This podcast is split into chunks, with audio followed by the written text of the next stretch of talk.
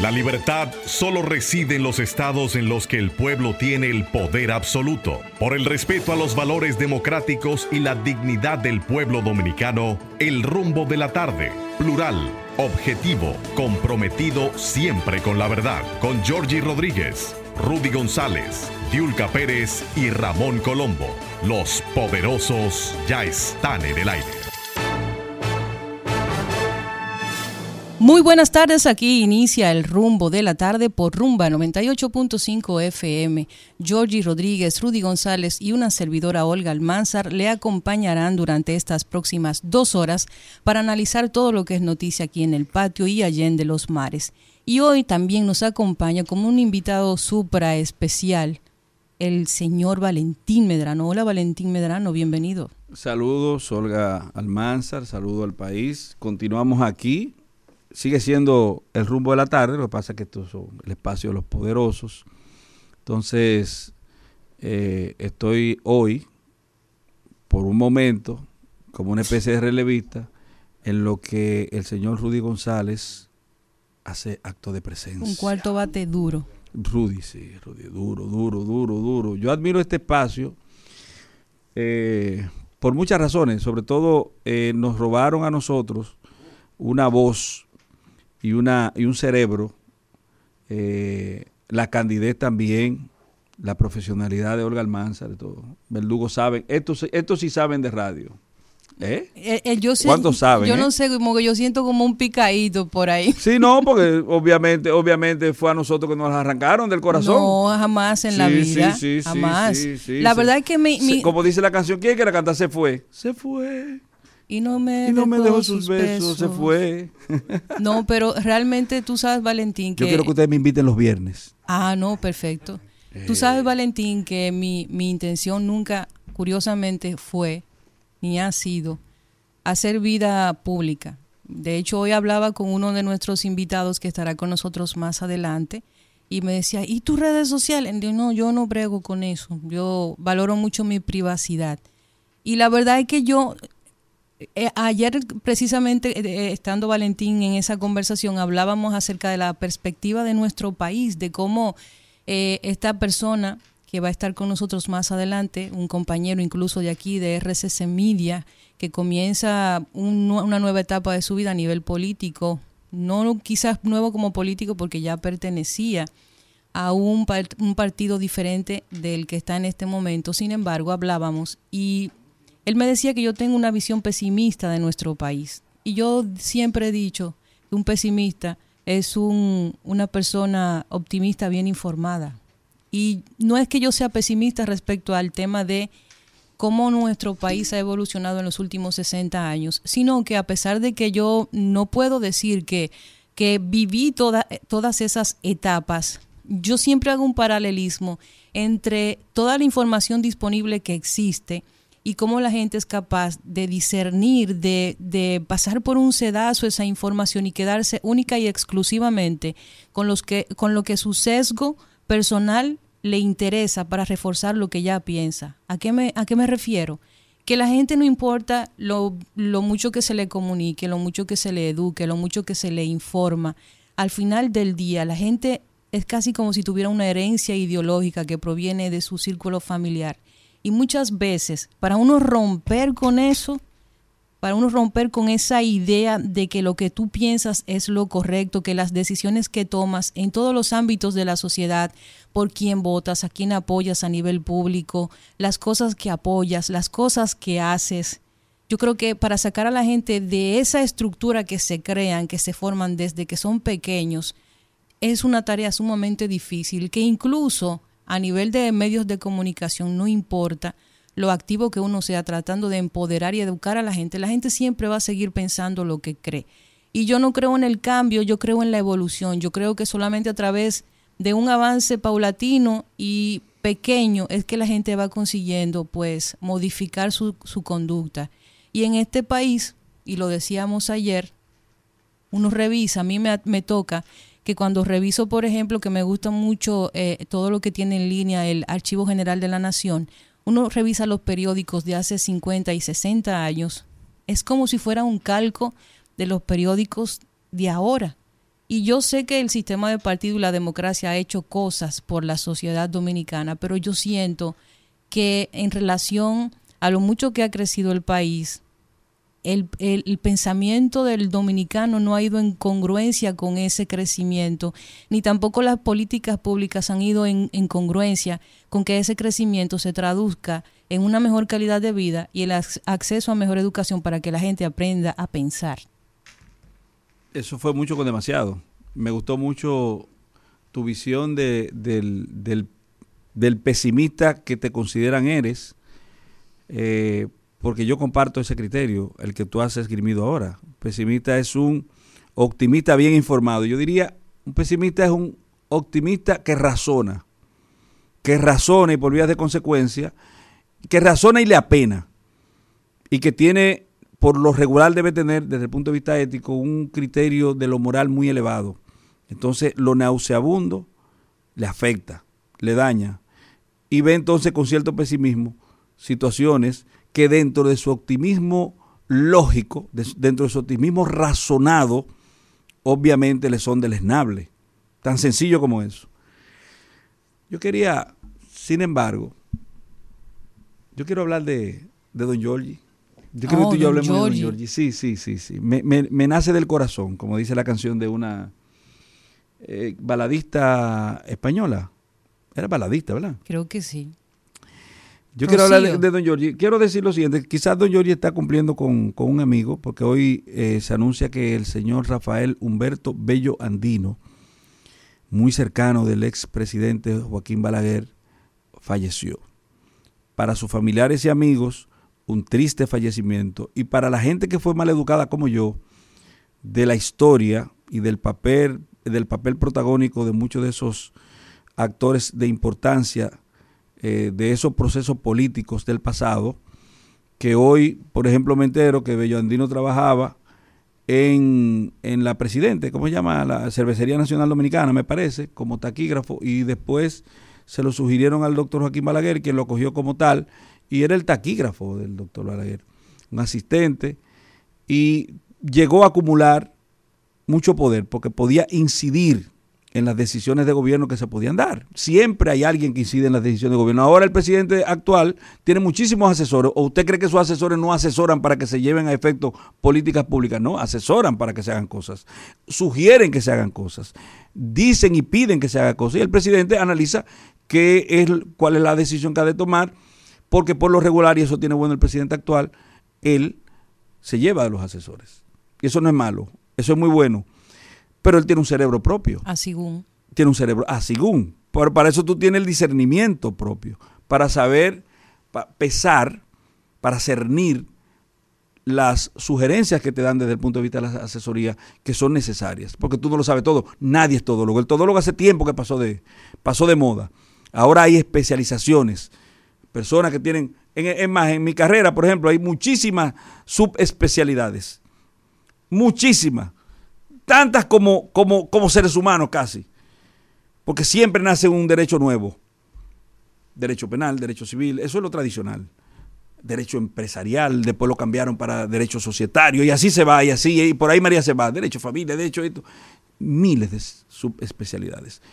Pero por eso, como tú no eres todólogo, tú necesitas a alguien que de forma más específica, aproximada a la rigurosidad científica, te diga a ti qué hacer en un momento determinado. Pero yo quiero hablar de, don Giorgi, porque eh, ayer Olga Almanzar, aquí presente, y yo hacíamos una parte eh, de cómo yo puedo tener una singular manifiesta o manifiesto criterio opuesto muchas veces a don Giorgi y amarlo tanto y quererlo tanto.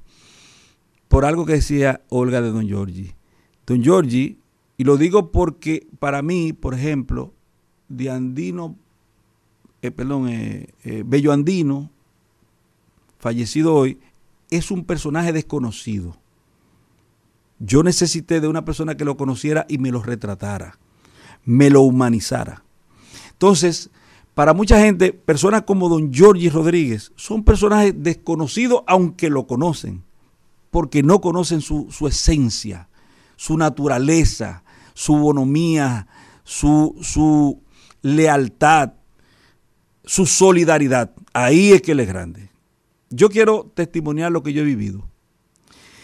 Agradezco mucho la oportunidad porque me permite llorar una lagrimita interna. Eh, señores, don Giorgi es un hombre eminentemente bueno. Yo tengo una amiga que cayó en una de esas desgracias, a la que quiero mucho, aprecio muchísimo, admiro demasiado, y no diré su nombre por respeto a ella y a la realidad que padece. Y una de las personas que de forma más protagónica y presencial y continua y de todas las formas ha manifiesto solidaridad de don Giorgi. Y cuando averiguo, ¿tú sabes qué? Que ese don Giorgi. Que eso siempre ha sido él. ¿Es así?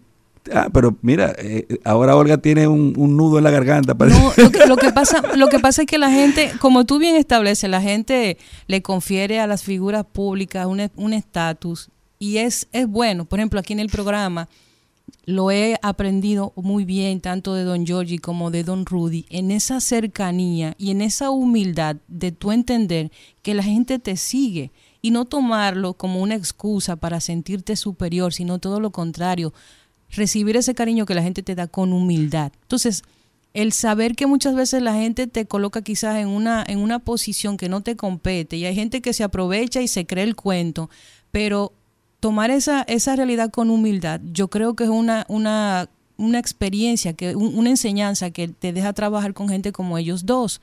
En el caso de Don George, es una persona sumamente sensible, con un sentido humanitario a flor de piel, empático, sumamente solidario, una persona que es muy, muy sensible ante, ante el, dolor ajeno. Y a mí me parece que en esta época encontrar seres humanos así es muy difícil, porque nosotros hemos llegado a un punto de la, de la sociedad donde cada quien vive en su propia burbuja y poco le importa lo que pase con el que tiene al lado.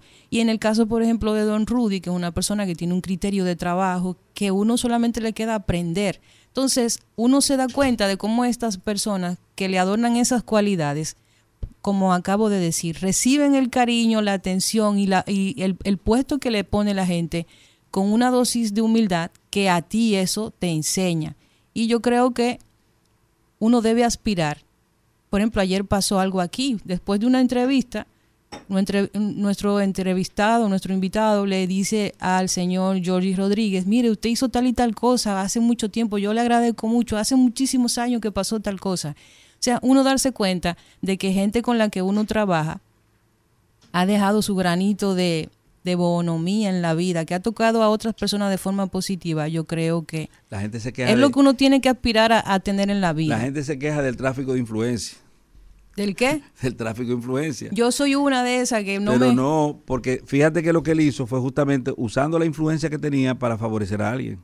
Tal vez Porque de eso, de eso se trata. A veces, mira, mira, yo he dicho de forma reiterada, y ojalá que tú me puedas acompañar en ese criterio, que lo estudies, porque yo sé que tú eres eminentemente, eminentemente escudriñadora, investigadora. Yo he dicho, mira, la ley, la ley nos iguala a todos en teoría, en teoría. el artículo 39 de la Constitución dice que todos somos iguales ante la ley. Todos somos iguales. Está bien. Pero la misma ley nos desiguala. La ley nos desiguala. Y ocurre entonces que de repente nos damos cuenta que con respecto a la ley nosotros tenemos vacíos y nosotros tenemos incapacidades para acometer ciertas cosas. Y por vía de consecuencia necesitamos una muletilla. Necesitamos, lamentablemente, es una realidad, que alguien interceda por nosotros. Alguien hacía ayer una, una, me hacía a mí, me hacía a mí una, una reflexión, porque está recibiendo clase con un profesor que es una persona que yo conozco y que considero un joven valor muy importante de, de, la República Dominicana. Y ese joven valor dominicano le decía, mira, a mí el haber sido hijo de fulano de tal, que es, un, que es una persona conocida y un referente, me ha traído problemas a mí. Eso pasa. Y, yo le digo, yo le digo, bueno, pasa con él, porque en la generalidad de los, de, la, de los de las veces, ¿tú sabes lo que ocurre? que el hecho de que tú tengas un papá que se llame Rudy González. Ayuda, ayuda. pero claro, eso te abre todas las puertas. Porque te voy a poner, te voy a poner el ejemplo del hijo de Orlando, eh, Jorge Mera, eh, con, el debido respeto a la, a, la, a la memoria de Orlando, su hijo es diputado. Tú dirás que no incidió el papá, pero vamos a poner Orlando y su carrera política. Su papá fue presidente. Y tú lo, eh, Carolina Mejía es alcaldesa de aquí de la capital dominicana. Ha hecho un excelente trabajo, pero Carolina es hija de Hipólito Mejía. Omar Fernández está proyectado a hacer grandes cosas y hacer cosas grandes. Y es diputado, pero Omar es hijo de Leonel Fernández. Entonces, para muchos, para muchos, el hecho de ser hijo de alguien que ya cursó el derrotero, cogió su pelo y su lucha, pero logró situarse, le facilita el, asunto. O sea, en las universidades de aquí, a diferencia de Harvard, por ejemplo, van buscando el hijo fulanito. Mira, ah, tú eres de Valentín Medrano. Sí, tú no vas. No te, no te juntes que tú no vas. Porque aquí está la hija de fulanita de tal o de fulanito de tal. Y si tú buscas, tú buscas aquí todo el que se ha granjeado una vida pública y niveles de éxito como el pueblo, como la generalidad de la gente define el éxito. Yo defino el éxito en la gran mayoría de los casos como estúpidos con cuartos, porque esa es la definición que la gente tiene de eso. Si tú eres un estúpido y tienes cuartos, tú eres exitoso, porque todo en función de lo que tú puedas acumular, porque es una sociedad de acumulaciones. Eso es lo que se, lo que se vivifica. Entonces, en definitiva, mi querida Olga, ayuda, ayuda. Y en el caso, para volver al tema... Porque o sea, que tú ves, como dice el título por ahí, la importancia de llamarse Ernesto. Tú lo dijiste ahorita, tú lo dijiste ahorita y me encantó. Es un título de una obra, pero es la realidad. Es, así. es importante llamarse Rudy González. Bueno, Rudy llegó. Esto ya le pone fin a mi participación en este evento. Eh, agradecer la oportunidad de ser un poderoso por un rato. Poderoso por un día. Poderoso, poderoso por un chin.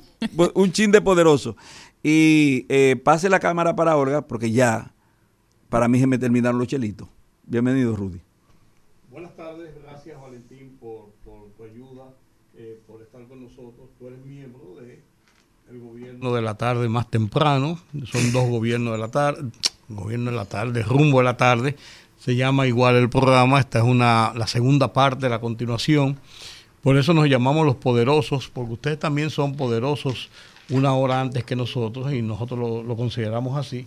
Pero eh, la verdad que te agradecemos que nos haya dado una mano. Me agarró un tapón, señores, impresionante, que hace mucho que yo no, que yo no tomaba. ¿Sabe de dónde? Tengo casi 15 minutos, aunque tú no lo vas a creer, de la Tiradentes al Alberto Larancuén. Una cuadra. Le creo. El bloqueo que hay ahí. Pero tú sabes dónde encontré que está pasando el problema. En que muchos vehículos, huyéndole a la Roberto Pastoriza con tiradentes, donde hay un tranque también, están subiendo en vía contraria por la Alberto Larancuén, con vehículos parqueados a ambos lados, subiendo en una calle que es de una vía, norte-sur, subiendo vehículos sur-norte en vía contraria. Han armado un tranque, un cuello de botella, que eso no hay forma de desarmarlo. No hay forma de desarmarlo. Eso quiere decir yo debo permanecer más tiempo por aquí. Yo te, yo te lo recomiendo porque no, vas a perder el tiempo ahí abajo. Entonces te agradezco esto. Pero antes de que te vayas, te voy a, te voy a, corregir. Ah. A corregir eh, es una frescura decirlo. No, no, no, no es lo correcto. No, no, no, no. Sino una apreciación que tú hiciste porque venía oyendo el programa ahí en la esquina y me decía, ¿por qué no llego, Dios mío? ¿Por qué no llego? eh, Tú decías que Rafael Bello Andino era un gran desconocido. Para mí. Sí, pero, pero yo creo que para ti tampoco puede ser un gran desconocido, porque tú eres un hombre de letras, tú eres un hombre culto, tú eres un hombre estudioso. Entonces, Bello Andino no puede ser un gran desconocido para ti. Déjame decirte, no, no, déjame yo, yo quiero que me aclare, pero... No, déjame explicarte lo siguiente, el problema es, el problema que te terminó de decir, es un gran desconocido para mí porque soy joven. Y Bello Andino salió prácticamente del juego hace 20, 25 años. Cuando Balaguer muere, Balaguer sale del poder, Balaguer incide todavía en el poder en el año 2000, pero ya no, ya, ya, ya no podía más, muere en el 2002 y Bello Andino se retira prácticamente a una clandestinidad propia, personal, autoclandestinidad, por así decirlo, porque era ese tipo de hombre. Pero eh, antes de eso, era imposible, era imposible vivir la vida de una nación como esta, con un hombre de la influencia de Joaquín Balaguer, en el poder o en la oposición, sin la figura de Bello Andino al lado. Bello Andino participó en todo lo que es la estructura de la conformación democrática del país desde 1966 a la fecha, que con virtudes o defectos es nuestra democracia, pero que se construyó sobre los hombros de Joaquín Balaguer, con virtudes y defectos, pero hay, hay que consignarlo así. Mantuvo 12 años de poder de gobierno eh, en una forma continua, en un momento de guerra fría, en un momento de incidencia de los grupos eh, eh, violentos de la izquierda que trataban de imponer su ideología en toda América Latina y República Dominicana no era la excepción, en momentos donde se estaba conformando una nueva generación empresarial, consolidándose esa generación empresarial que quedó en desbandada y cada uno comenzó a buscar el pedazo del pastel después de la muerte de Trujillo, que acumulaba todo el poder empresarial y económico del país y cada uno comenzó a buscar y arañar sus pedazos. Unos se fueron con un pedazo, otros se fueron con moronas, otros se fueron con el que le quitaron al, otro que se había llevado un pedazo, y así por el estilo, pero vino el gobierno de facto, vino la guerra civil, vino la intervención militar, vino todo el proceso de conformar una nueva estructura democrática con los procesos electorales a partir del primero de junio de 1966, que con virtudes y defectos, vuelvo y digo, es lo que trilla el camino y va el camino hacia adelante para que esto se convierta en un relevo político, aún en la misma persona, cada cuatro años en un ejercicio democrático, bien o mal, con virtudes y defectos. Y Beibandino siempre estuvo ahí, en el gobierno y en la oposición. Entonces, todos los poderes fácticos del país, todo lo que son los poderes estructurales del país, tuvieron en un momento determinado y en todo momento la figura de Bello Andino dando vueltas y rondando de una forma u otra. Era un hombre, perdón, por sus características propias, de ser un hombre muy callado, un hombre que no, que no, que no incidía en nada, que no hizo nunca un escándalo. Y el único escándalo que hizo Bello Andino fue aquella vez que se armó un reperpero y él enfrentó, no enfrentó a Balaguer, pero estaba puesto en una situación y Balaguer lo sacó de su lado.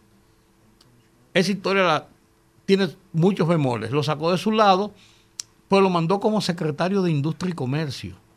Ay, pero que me saquen a mí. Pero espérate, pero espérate. No, pues el secretario de la presidencia, espérate. No, no, que me saquen. Pero espérate, déjame decirte una cosa. Pero, pero Bello Andino, no estando en Palacio, entonces que tenía poder. Oye, esa vaina. Entonces que tenía. No, lo que te quiero decir, es una figura tan emblemática y tan importante dentro de la estructura de poder de República Dominicana en ese momento, que nunca estuvo ausente.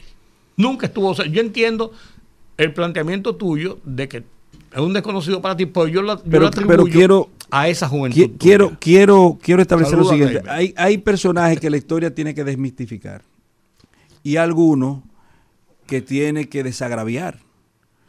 En el caso de, de la mayoría de la gente pública, de la mayoría, la gran mayoría, el receptor de esa grandilocuencia que proyecta la persona pública le pone un epígrafe, por lo regular no dado por él mismo, sino por una, persona que es antítesis o alabardero de ese, y le dice, por ejemplo, eh, fulano no, es un delincuente.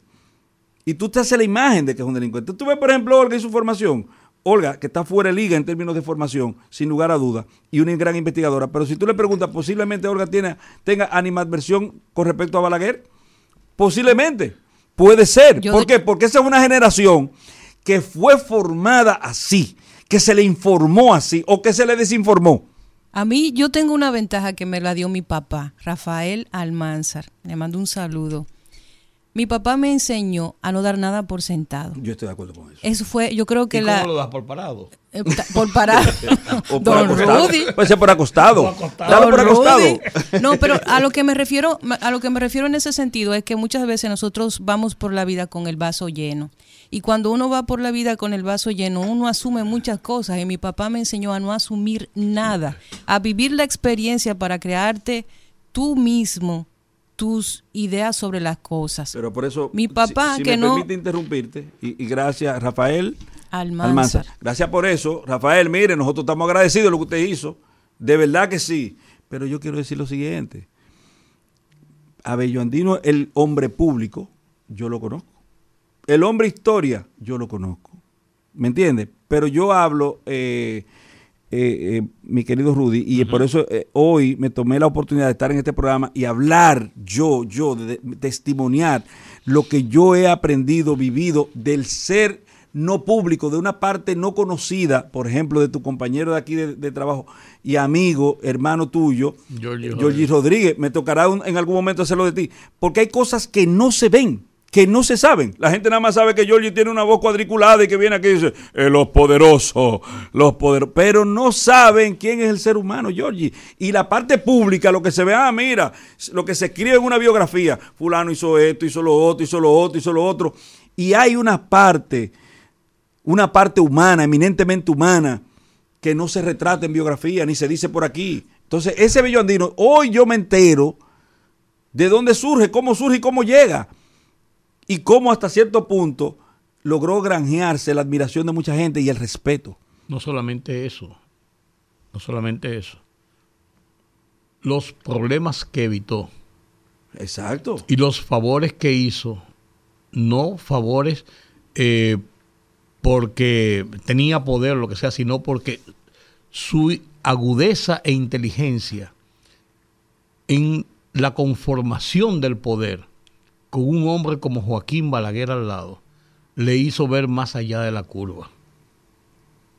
Aunque también con él muere la posibilidad de que aquella famosa hoja en blanco del libro Memorias de un cortesano del, De de doctor Trujillo. Joaquín Balaguer, en muchas ocasiones se le preguntó y en muchas ocasiones incluso el propio Balaguer estableció que él tenía las informaciones para llenar esa página 20 años después de que eso Y tú- Tú, no puedes Pero- creer que eso puede ser, pudo ser marketing. Y, eso. mucha- No, déjame- y déjame muchas, muchos periodistas llegaron a preguntarle y él decía, el año que viene será el día de llenar la página. Déjame decirte lo siguiente, que yo analicé eso en mi programa de esta noche, eh, ya grabado. Perdón, que tiene que ver con el asesinato de, Oye- Orlando no, no, de- Martínez. De, Oye- de- de- de mi programa de Oye País, analicé ese tema, porque se ha dicho que Bello Andino sería el depositario de esas confidencias de, de Joaquín Balaguer.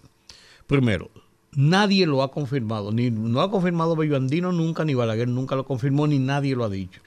Balaguer dice en su libro, palabras más, palabras menos, que ese es un episodio que manchó la vida dominicana. Balaguer le tenía mucha admiración a Orlando Martínez, aunque no sé, aunque la gente no lo entienda, pues le tenía mucha admiración.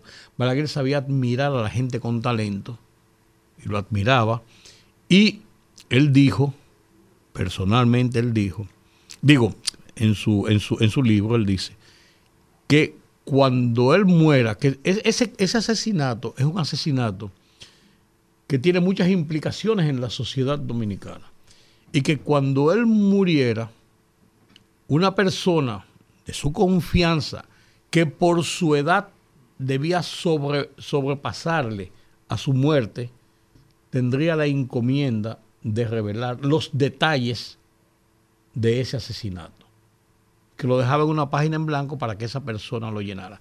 Nunca se dijo quién era la persona, perdón, nunca se dijo.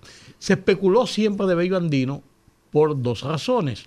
Bello Andino tenía apenas 67 años cuando murió Balaguer, tiene, tiene 89 cuando ha fallecido él ahora, era sumamente joven, era la persona de más confianza de Joaquín Balaguer, pero no necesariamente depositario de ese documento. Déjame explicarte lo siguiente. ¿Por qué el crimen de Orlando Martínez se convierte en un crimen de Estado?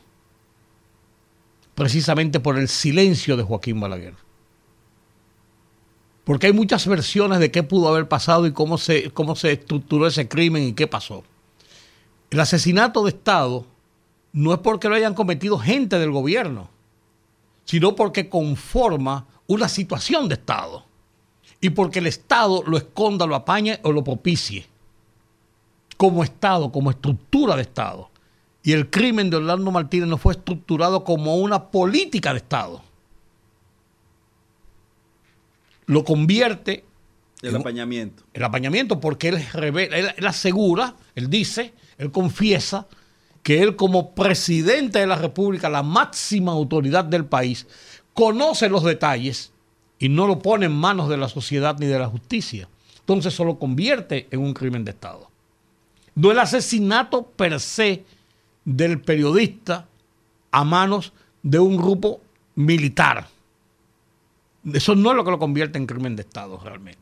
Porque cuando Joaquín Balaguer saca a los jefes policiales y a la plana mayor de la inteligencia y coloca a Neinival con la encomienda, investigue ese crimen e infórmeme. Y Nival Seijas a los 30 días dice que tiene el informe y el informe nunca sale. Sino que buscan todos cuatro tipos, lo que hicieron, eh, lo que tiraron los tiros, lo que le dio la cosa, lo que hicieron el crimen. Y a eso los culpan después de eso. En las investigaciones, en las cosas, llevaron al chinino, que era el jefe de la Fuerza Aérea, que era el jefe de estos tipos, que pues no se estructura el por qué ni el cómo se planifica el crimen. Entonces es un crimen de Estado. Entonces yo no estoy seguro, yo no estoy seguro de que Rafael Bello Andino fuera la persona encargada de eso si Balaguer quería que eso se conociera porque Bello Andino no iba jamás a dar esa información. ¿Usted conoce a la periodista Nori Sánchez? Sí, claro que sí. Nori Sánchez en 2013, 2013 le hizo una entrevista a Bello Andino y en esa entrevista él se refirió a ese evento y establecía en ese momento eso, hablaba desde el conocimiento de que el, doctor Joaquín Balaguer había dado instrucciones específicas, lo que hace suponer que él conocía esas instrucciones porque él se estaba refiriendo. En, memoria de un cortesano que, que, se publica en 1988, 1998, previo al fallecimiento de Joaquín Balaguer, había posibilidad de cuestionamiento porque se hizo público. O sea, es Balaguer que lo hace público y dice, una persona me va a suceder por razones de edad y conoce todos los detalles y lo dará al conocimiento. Y Nori Sánchez le preguntó directamente exactamente eso a Bello Andino porque con,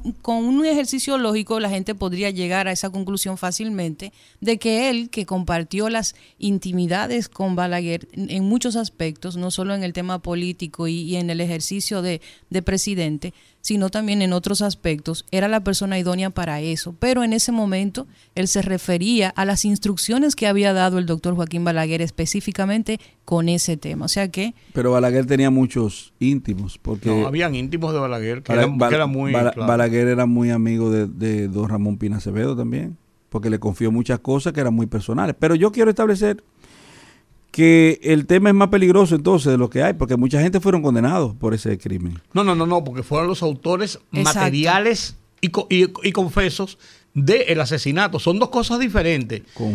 porque, por eso te digo. Confesos.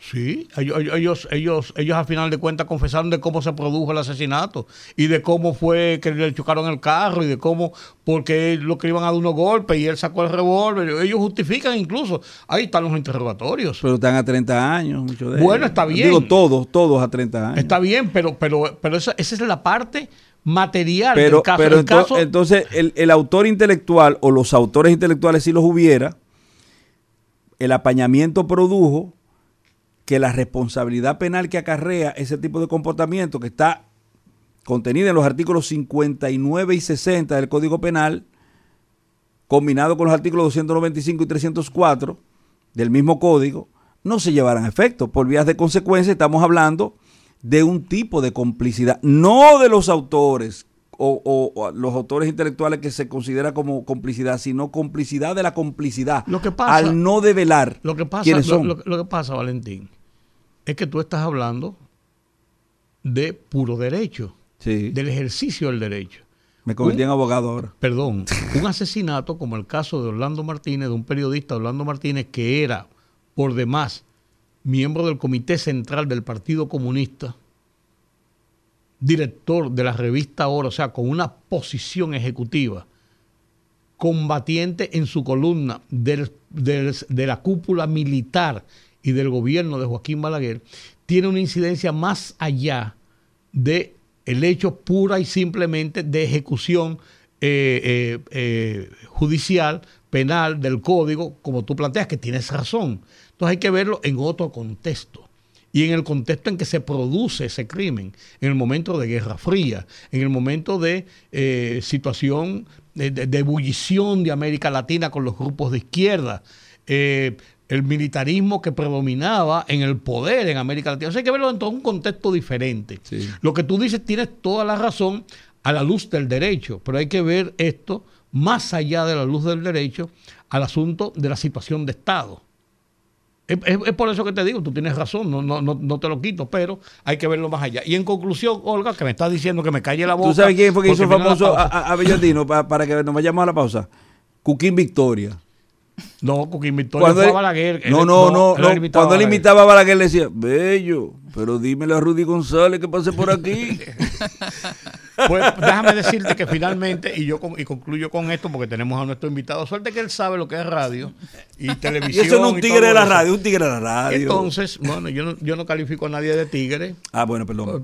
Retiro eso. Eso, eso, eh, perdón, es un es un legislador de la radio. Entonces, mm. eh, con eso, concluyo con eso, yo creo que eh, eh, Bello Andino fue una persona importante e interesante en la vida política de República Dominicana, con virtudes y defectos, con una historia que tendrá en su momento que juzgar a mucha gente en cuanto a su, en cuanto a su paso por el sector de poder aquí en República Dominicana, pero en mi juicio, a mi visión, creo que fue un hombre más importante en una forma positiva que negativa para la consolidación del proceso democrático de República Dominicana.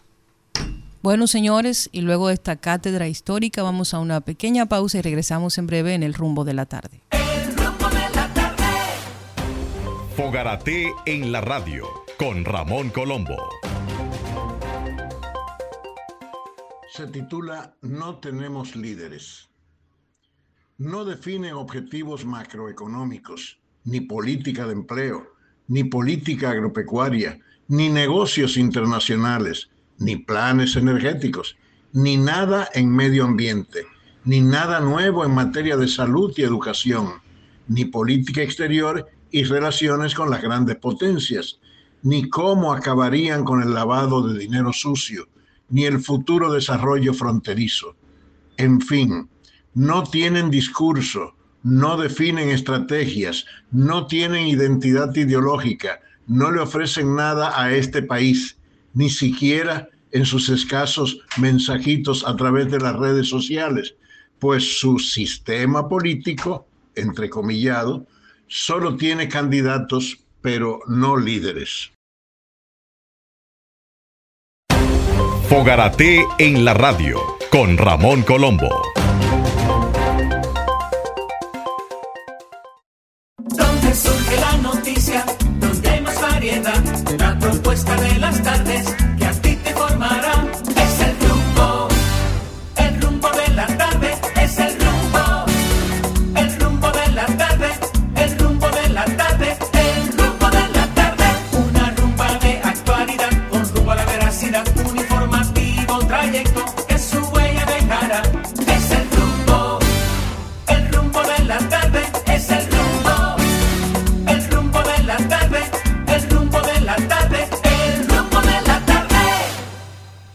Gracias por continuar con nosotros aquí en el rumbo de la tarde. Yo confieso que mi corta edad en el ejercicio del periodismo, 56 años ininterrumpidos, en el ejercicio del periodismo, a veces le doblo la edad a muchas personas que van descollando en el mundo de la comunicación, en el mundo de la política, en el mundo profesional que vivimos hoy. Pero todavía yo no he podido sobreponerme a cuando he tenido que entrevistar a un periodista, a un comunicador, a un colega. siento aprensión. Y ustedes me dirán, no sentido lo que tú estás diciendo. Pero es así, pero es así, esa es mi forma.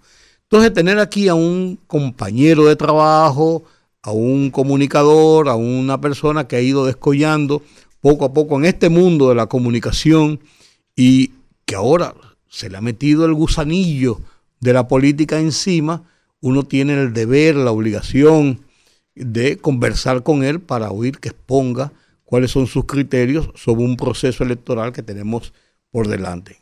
Gramer, amigo. Muchas gracias. Gracias por estar con nosotros. Muchas gracias. ¿Qué significa eso que tú tienes en el yaque? Este un se llama Somos. obsequio- Un obsequio que me hiciera el, el- el equipo del grupo de Doctor Atalá en New York. Fuimos de visita en un trabajo de comunicación y él formaba parte y nos, nos obsequió este Somos, un equipo médico de solidaridad como el doctor Atalá, en el que está nuestro compañero y amigo también, eh, caray, el doctor neurocirujano. eh, Amaury. Amauris García forma parte. Ok, sí. ok. Bueno, Cuando yo sea grande quiero ser como tú. Yo quisiera poder ca- ca- levantar las sandalias suyas No. la que- del camino que usted ha recorrido. Gracias. Olga, y a todo el equipo por la invitación. Lo que usted dice, don Rudy, Si me dice usted y don Rudy, yo me paro, me pongo mi ropa y me voy. Como dicen los. No, eh, no, es ciertamente aquí somos- así. Yo aquí tengo somos años entrevistando, muchos años entrevistando, y sobre todo en nuestro programa casi personal.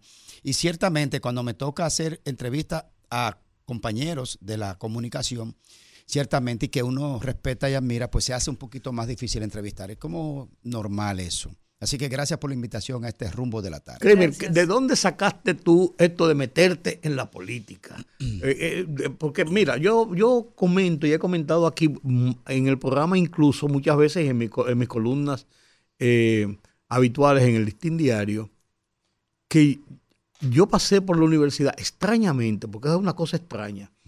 Eh, yo entré a la universidad en el año de 1968, 68, y cursé hasta el 72 los años de la lucha del medio millón, en los momentos de la ebullición en América Latina de las ideologías, de el- el- la impresión que le causaba a uno, la emoción que le causaba a uno lo que había pasado en Cuba con Fidel Castro y Sierra Maestra y, y haber sacado a, lo- a los malos del poder. Entonces, todo el mundo era, era, era de izquierda. Decía Winston sí, Churchill sí, sí. que el que a los 25 años no había militado en izquierda era, era, un, era un Equivocado. equivocado. Pero que si a los 35 seguía en eso era un tarado. Sí. Entonces, yo me- confundí en eso. Yo nunca tuve el gusanillo de la política. Sí. Y para colmo, en mi ejercicio periodístico, lo que trabajé es política. Sí. Entonces, eh, ¿por qué te picó a ti ese gusanillo y te metiste en, est- en, esta- en estos li- en La gente, lo que pasa es que como a mí me ha visto estos años, estos últimos años, trabajando en los medios de comunicación, con posiciones lo más equidistantes posible a- al partidarismo puro y duro, la gente no me vincula tanto al tema partidario. Pero ciertamente yo vengo de la política social en principio y luego la política partidaria. Por ejemplo, Ahí hay un sentido. en mi primera etapa adolescente, juvenil, yo fui parte de la- del movimiento social de la pastoral juvenil, trabajando con adolescentes y con jóvenes, al que al mismo tiempo yo era de la misma edad, eh, trabajando con jóvenes en pandillerismo y era incipiente el surgimiento de eh, la drogadicción, el tema de las drogas en los barrios. Entonces yo formo parte de un grupo que se llamó Juventud Valiente, que el padre Luis Rosario nos inculcó ese trabajo social y la iglesia que yo pertenecía, la iglesia católica, y después fundamos un grupo de teatro de denuncia social llamado Esperanza Viva. Hacíamos teatro, yo escribía guiones, actuaba y todo eso, haciendo denuncia de las situaciones de ese entonces, eh, mediados de los 90. Entonces, entro a la universidad, terminado el bachillerato, a la Universidad Autónoma, y al poco tiempo ya estaba involucrado en la formación y constitución de un movimiento estudiantil, el primer movimiento estudiantil universitario sin partidos políticos. Y ahí formamos parte de la Federación de Estudiantes Dominicanos, fuimos candidatos por primera vez, fuimos diri- dirigimos el movimiento estudiantil, el HEI, y ahí pasamos entonces a ser miembro de la federación y a ser miembro del Consejo Universitario, que es el máximo organismo de dirección. Claro. Y ahí es que, y salgo cuando salgo, salgo con honores, o sea, con un reconocimiento del Consejo Universitario. Es decir, ¿Qué tú estudiaste en la universidad? yo soy mercadólogo en el grado. En el grado. Porque después, no- Especializado en defensa. ¿eh? Especializado en, en, en defensa. después que me hice eh, en el grado, que hicimos luego especialidad en comunicación estratégica y en comunicación de dirección, eh, tanto en España como en Washington y, aquí en nuestro país. Luego hice mi maestría en defensa y seguridad nacional, que es una corriente de pensamiento de lo que son las nuevas doctrinas en el mundo militar en países que no estamos en condiciones de complicaciones de carácter de defensa, sino que la doctrina del, del uso de, las fuerzas militares está dirigida a otras áreas de amenazas como el narcotráfico, la trata de personas, el tráfico de armas y este eh, eh, desastres naturales. Son las nuevas doctrinas de países que no tienen conflicto bélico con nadie. Entonces yo hice esa maestría en el entendido del pensamiento de que aquí en su momento habrá un ministro de defensa civil, como lo hay en Chile, el propio Estados Unidos, el ministro de defensa de Estados Unidos es un civil. ¿Cómo lo establece la Constitución? Sí, incluso? eh, en el caso nuestro todavía no hemos llegado ahí, pero, pero lo que te iba a decir, Rudy, con relación a, a ese tema, es que luego yo paso a la, a la, a la juventud del partido y seguimos formándonos. Y en ese trayecto, entonces hemos ido avanzando. Entonces la gente dice, ¿cómo es que tú te quieres meter a político? No, yo lo soy desde que era un adolescente, solo que lo hacía desde un punto de vista social. Y de coordinación de, Lo- lo- de trabajar con jóvenes. Lo que pasa es que tú generalmente has hecho más trabajo comunitario desde la comunicación. Exacto, también. Es lo que, lo que yo he visto en, en los últimos años en que he Sí. visto tu desarrollo, que desde las filas del partido. Sí. Entonces, por eso uno. Pero yo uno, entré uno- al uno servicio hay público. uno entiende que hay un crossover. Pero yo te voy a decir algo. Yo entré al servicio público como empleado, siendo mensajero interno en el Ministerio de Educación. Antes había trabajado en la alcaldía, pero, pero eso es eh, descentralizado. Digamos que en el gobierno. Yo entré como mensajero interno y cuando salí, mi última posición fue viceministro. O sea, yo recorrí desde que era un muchacho, en- siendo mensajero, sacando papeles en fotocopia y comprando fruta a los técnicos. Te manda, vaya muchacho, cómpreme ahí una fruta en la esquina. Y fui formándome en el Estado hasta que fui director, tú recuerdas, Rudy, director de comunicaciones de la Oficina de los Fondos Europeos, que Claro. despachamos algunos Claro. temas con el doctor Onofre Rojas. Y luego fuimos entonces designado viceministro de la Juventud.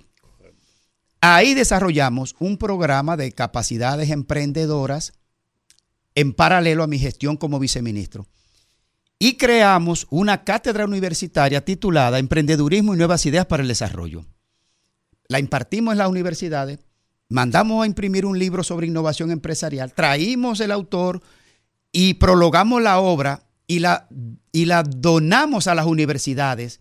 Y luego, en el proceso, para que la gente se entere y lo sepa, nosotros convocamos a, a las universidades y convocamos al Ministerio de Educación Superior, porque como yo soy egresado de mercadeo, sabía que en la currícula académica de mercadeo, de administración, de publicidad, de ingeniería y de todas esas carreras liber- liberales, no, no estaba lo que a los jóvenes se les estaba exigiendo. Sean emprendedores, sean innovadores, pero no estaba en la currícula.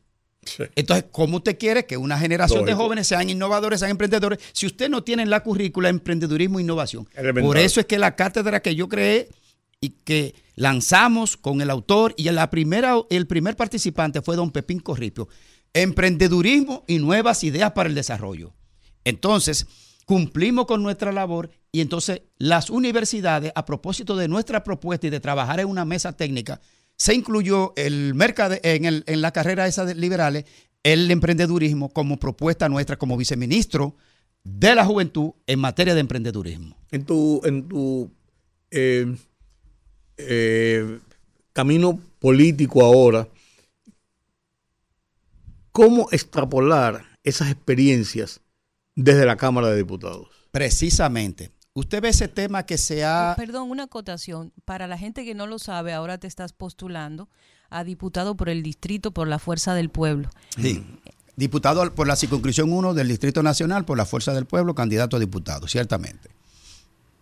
Precisamente, don Rudy, don Rudy, retiro, Rudy González, Eh, una de mis propuestas es, se llama Mesa Técnica Permanente de Representación en el Territorio. Pero antes de ir ahí, ustedes saben que ese tema del autismo, de la ley de autismo, de la modificación de la ley 0513, que yo llamo ley de inclusión, que debería, en lugar de ley de discapacidad, sea la ley de inclusión. Yo formo parte actualmente, Olga, Rudy, en este momento yo tengo un año y pico que formo parte de la mesa técnica de la Cámara de Diputados para la reformulación de la ley de discapacidad. Y, he, y, he, y he propuesto cosas específicas que se están discutiendo en esa modificación de la ampliación del impacto del Estado en la protección de personas con discapacidad que ronda más de 1.400.000 personas en promedio con alguna discapacidad. Y si en este país se está hablando de autismo, fue porque hace años nosotros comenzamos a trabajar. Yo tengo trabajando el tema nueve años. Y nosotros comenzamos a darle cuerpo social a eso. Debate público. Hicimos una marcha cuando Danilo era presidente hacia el palacio, que tuvimos esa vez confrontación con la policía porque no quería desviar la marcha y no nos quería dejar llegar al frente. Y nos bloquearon. Tuvimos que ponernos eh, eh, eh, las cosas donde van.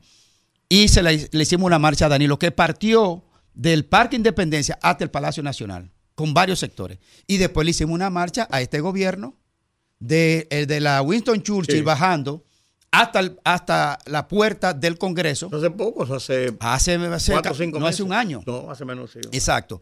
¿Por qué se la hicimos al presidente en aquella vez? Porque teníamos que tocar la puerta del Poder Ejecutivo. ¿Por qué la hicimos al Congreso ahora? Porque de ahí tenía que salir la ley. Entonces nosotros hemos sido coherentes. Porque cuando yo hice la marcha contra ese tema, a favor de ese tema y contra el presidente Danilo, no se había roto el PLD. Yo era parte del, del partido de gobierno. Pero ese tema de compromiso social yo no lo involucro. Eso tiene más méritos. Son dos cosas que se tienen que distanciar porque es un tema muy sensible y hay que respetar la familia. Entonces, esa ley de autismo que yo fui junto con mi compañera Miosotti de la Fundación Damas de Negro y llevamos por escrito nuestras propuestas, por escrito, y luego se aprobó la, la- la- la ley de autismo, tenemos vínculo directo con esa, con esa propuesta. Po- ¿Por qué migras del PLD a la Fuerza del Pueblo? Entonces, antes de pasar para allá, entonces, además de ser miembro de la mesa técnica de la Cámara de Diputados en el tema de la inclusión, yo soy el único, es increíble, yo soy el- en el Senado, yo trabajo en el Senado. Colaboro en la Cámara de Diputados y colaboro en el Senado. Yo soy enlace técnico legislativo del Senado Dominicano con el Senado de Nueva York. A propósito de que mi compañero Rukin y el senador eh, Luis Sepúlveda, senador estatal de Nueva York, y aquí el senador Alexis Victoria Ye, conformamos un proyecto que se llevó a cabo y se hizo un acuerdo que está dando resultados. Es decir, que en, la, en las dos cámaras yo tengo vínculo directo de trabajos técnicos. Por eso, cuando digo ahora que cómo yo me voy a presentar a ser candidato, que me vincula a mí, que yo propongo, esa mesa, esa mesa técnica permanente que yo estoy proponiendo para trabajar con la comunidad, yo estoy haciendo una innovación política. En el territorio hay unos legisladores que son para el microterritorio. Lo que pasa es que muchos de ellos no lo saben que son legisladores, que son los regidores y regidoras. Porque cuando ellos levantan la mano para aprobar un parque y cuando la bajan para desaprobar una planta de gas porque está cerca de una escuela, o cuando la levantan para aprobar un- una calle o un mercado que hace falta, o un cementerio, tal cosa, ellos están legislando. Porque ellos postulan en la sala capitular Sí. y después deciden o no aprobarla. En la legislatura de la capital. ¿Qué yo pienso? De la ciudad. ¿Qué yo pienso, Rudy, Olga? Esa mesa técnica permanente, yo la pienso en una alianza estratégica, equiparar en una mesa de trabajo para yo darle respuesta a mis electores del problema que le ocupa y le preocupa del territorio. No existe, no está en la ley, ni nos obliga. Yo le propongo una alianza estratégica para que entre los dos cuerpos le demos respuesta a nuestra situación. ¿Cuál es la primera propuesta? La primera propuesta es que yo pienso que hagamos una alianza para liberar el primer cuadrante del Distrito Nacional libre de niños en estado de explotación y de indefensión en las esquinas, que están ahí en las esquinas, y además liberarla conjuntamente de los limpiavidrios. ¿Cuál es el primer cuadrante? Eso te iba a preguntar. ¿Cuál es el, cuál es El primer cuadrante de la Máximo Gómez hasta la Churchill. Ok. y de la 27 hasta la independencia. Sí. Es un cuadrante casi perfecto. Yo pienso proponerle una alianza estratégica para poder lograr ese cuadrante junto con UNICEF, que es una, una institución internacional que vela por la protección de los derechos de la, de la infancia, ¿verdad? Bueno, pues ahí tiene que estar la alcaldía a través de la mesa técnica con los regidores, que yo pienso invitarlo a que colaboren, la policía, el Ministerio Público, CONANI, INAIPI, eh, migración, porque muchos de esos temas de explotación son personas que la transfieren en explotación de ilegales. Entonces, esa es la primera propuesta. Y tengo otra propuesta que la vendré a anunciar más adelante. Mañana tengo una reunión con un cuerpo de profesionales para formar un cuerpo técnico del que le voy a dar una respuesta a mis electores que va a impactar de manera muy positiva, que no lo puedo decir ahora porque mañana me reúno con un grupo de profesionales de un área específica. Olga te hizo la pregunta. Adelante. ¿Política? ¿Por qué? Querido, tú sabes que una de las cosas que no se puede dejar de lado es el tema político, sobre todo aquí que se desayuna, come y cena con eso. Sí. Entonces, en los últimos años, no exclusivamente hemos visto como yo imagino que votar va a ser difícil porque yo creo que ni los electores muy bien le quedan claros de qué partido es cada quien con el tema del movimiento de, de figuras hacia otros partidos. Entonces, estuviste durante un tiempo con el PLD Sí. y ahora pasas a la fuerza del pueblo. ¿Qué te hace tomar la decisión? Nosotros formamos parte de la última generación que hicimos círculo de estudios. Yo tuve que durar como dos años y medio estudiando los contenidos académicos, históricos y sociológicos del profesor Juan Bosch para hacernos miembros. Ya estoy hablando de finales de los 90. Y eh, dentro del Partido de la Liberación Dominicana hicimos nuestras tareas en cuanto a la labor política y social de manera correcta. Porque las veces que he estado en, el- en las posiciones públicas he actuado correctamente. Y en lo privado también. En la academia también. Profesor desde el año 2004, casi 20 años como docente universitario. Y todas las cosas las hicimos en el marco de lo correcto, las hacemos. Ahora, cuando el PLD se produce la situación, eh, yo escribí un artículo que ese título lo publicó creo que fue el periódico hoy, La necesaria homeomería de Leonel y Danilo. O Homeomería. Homeomería es una- un concepto de la física que es las, las partes que hacen el todo. Las partes que hacen el todo. No E- e- este vaso está compuesto de un montón de cristales, pero si tú separas los cristales, Ya no es un vaso. ya no es un vaso. Entonces el vaso es vaso porque las partes hacen el todo. Eso es un concepto de la física, se llama homeomería. Entonces cuando yo describí ese artículo hace, qué sé yo, como 10 años o menos, eh, yo decía que en la división del Partido de la Liberación Dominicana, las luchas entre esos dos líderes iba a conllevar una posible división y lo iba a sacar del poder, que era necesario la compactación de las partes para que todo funcione y que eran una misma semilla de la, de la espermata del profesor Juan Bosch. Bueno, esas divisiones comenzaron a producirse. ¿Qué pasa? Que mi cercanía política, desde mucho tiempo, es al lado del presidente Leonel Fernández.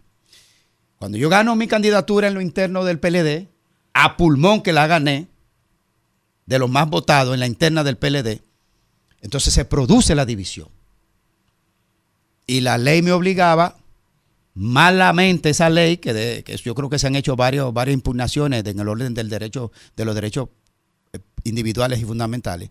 Entonces yo me quedo de este lado porque la ley me obliga, porque tengo una candidatura ganada pero mis afectos, mis sentimientos, mis amistades, mis vínculos políticos más sólidos estaban alrededor del presidente Fernández. Por eso, aunque yo duré un tiempo, proceso ahí como de meditación, finalmente llegó los acercamientos, cuando uno tiene una labor pública social, los acercamientos no faltan, tanto del presidente Fernández y su equipo, pero también del, del PLD en general, pero también del PRM. A mí me hicieron propuestas para pasar al PRM en su momento. Pues, No agresiva ni cosa, pero gente importante. Graimer, ¿en qué tú estás? Mira, este partido, tal, ¿qué es lo que me están diciendo? ¿Eh? piénsalo acá. No, Pizarro no, me están que- diciendo. que piénsalo para Sí, entonces yo no me veo dando un paso al PRM y mucho menos estando en el gobierno. Porque ese te- eso sí es verdad que es transfugismo. ¿Tú me entiendes? Cuando el oportunismo es una de, las una de las cosas más perniciosas de la política, el oportunismo. De, solo montarse en el, en el caballo del poder. No, duro es estar, a- estar en una organización fuera del poder. Eso sí es duro. Entonces, por eso fue que yo decidí dar el paso, porque mis vínculos más cercanos estaban en ese equipo y al lado del presidente ¿Por qué la gente tiene que votar por ti? ¿Cómo tú le dices a la gente que está escuchando en este momento, que piensa tomar una decisión de voto, por qué debe votar por tu proyecto? Porque la política se ha degradado mucho. La Cámara de Diputados se ha convertido en una cueva, en un refugio de gente que está en el delito. Eh, eso se ha llenado de gente sin ningún criterio, formación, ni vocación social, ni política, ni nada. Gente que está metida en el narcotráfico. Gente que está metida en el lavado de activos. Gasero, rifero. Eso es un, es un acto que los electores de la circunscripción 1 del Distrito Nacional tienen que reflexionarlo. Eh, diputados como Ligia Amada, como Hugo Tolentino Dit, como Pelegrín Castillo, como Minú, como, como Don Fafa Taveras, ¿eh? Eh, Reinaldo Pared Pérez. Esa era la categoría de los diputados de la circunscripción 1. Don Hugo Tolentino Dit. Pero, entonces, de Un repente, lujo. de repente todo se ha ido diluyendo y como que la gente no está reflexionando que deben elevar el nivel del debate y de los compromisos y de proyectos. Entonces yo creo que, la, que esta circunscripción tiene que valorar nuestra propuesta. Yo estoy proponiendo una ley que se llama Ley Claudio. Ley Claudio. Va a ser una propuesta que va a cambiar, un proyecto que va a cambiar la normativa legislativa, el tema cultural, comunicacional, en lo referente a lo que es la donación y trasplante de órganos. Y se llama Ley Claudio porque yo descubrí la problemática y el drama que viven los pacientes renales que están dializándose. Entre 3.000 y 3.500 pacientes entran a diálisis cada año y la mayoría se queda de ahí para la tumba. Se llama Claudio porque mi hermano desde el movimiento estudiantil universitario, Claudio Marmolejos, que por él es que yo entro al PLD en aquellos años, se vio al borde de un ataúd. Casi lo lloramos porque el riñón no aparecía. A nosotros estar preocupados, nos fuimos involucrando. ¿Por qué razón pasa eso? Nos dimos cuenta que hay una situación que tenemos que eh, abordarlo entre la comunidad médica, la comunidad académica y la comunidad eh, científica. Entonces, la ley Claudio va a venir a reformular el tema de la donación y trasplante de órganos en un acto de amor y de solidaridad. Aquí no se puede morir tanta gente cuando los órganos se los llevan a la tumba. Y le voy a hacer una anécdota sencilla y simple. Un tipo muy, muy, y es una realidad, muy, muy rico de Brasil, multimega millonario, famoso obviamente, plantó una idea en, su, en el estado que él pertenecía. Dijo, voy a preparar mi tumba con tiempo. El nicho, con tales cosas, y mi carro preferido de alta gama hecho a la medida que yo ando en él. Obviamente, ¿qué se desató? Se desató. Una jauría, una rechifla de rechazo a este ególatra, egoísta, avaro, que cómo se va a llevar un carro para el otro mundo. Y después que eso creció y el desprecio de la repulsa pública contra este hombre, entonces él dijo, ustedes ven lo, lo- lo doble moral que somos todos. Ustedes están rasgándose la vestidura porque yo me voy a llevar un carro al otro mundo. Y todos se van a la tumba llevándose cosas más valiosas como son los órganos que se van a pudrir y no lo dan en una donación, que es un acto de humanismo. Y de amor. Entonces este país hay que transformar la cultura. Yo pienso en esa ley, Claudio, además de la parte médica, académica, científica, pienso involucrar un concepto del encuentro anual de las familias donantes y donadas, en el que traigamos cada año especialistas a nivel internacional para dar conferencias sobre el avance de la donación y trasplante de órganos. En España se salva más vida que cualquier otro país anual en el mundo. Yo estoy estudiando esa legislación.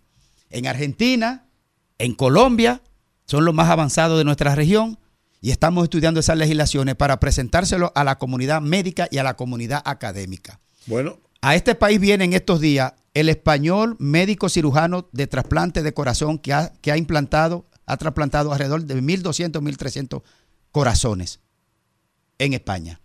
Viene al país y vamos a tener una reunión en privado para ver el alcance de la gestión hospitalaria en materia de trasplante y donación de órganos en España.